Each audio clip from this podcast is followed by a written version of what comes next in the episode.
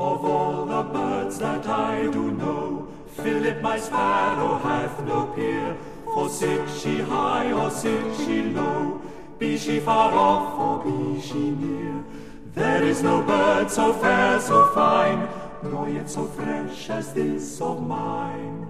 For when she once hath felt a fit, Philip will cry still yet, yet, yet, yet, yet, yet, once hath felt a fit, Philip will cry still yet, yet, yet, yet, yet, yet, yet, yet, yet, yet, yet, yet, yet. Come in a morning merrily, when Philip hath been lately fed, or in an evening soberly, when Philip list to go to bed. It is a hen to hear my Phip, how she can chirp with merry lip. For when she once hath felt a fit, Philip will cry still yet, yet, yet, yet, yet, yet, yet, yet, yet, yet, yet, yet, yet, yet.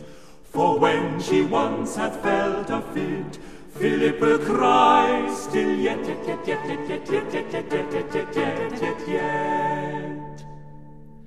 She never wanders far abroad, but is at home when I do call.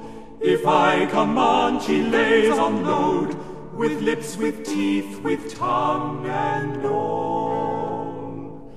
She chants, she chirps, she makes such cheer, that I believe she hath no peer. For when she once hath felt a fit, Philip will cry still yet, yet, yet, yet, yet, yet, yet, yet, yet, she once had felt her feet. Philip will cry still yet, yet, yet, yet, yet, yet, yet.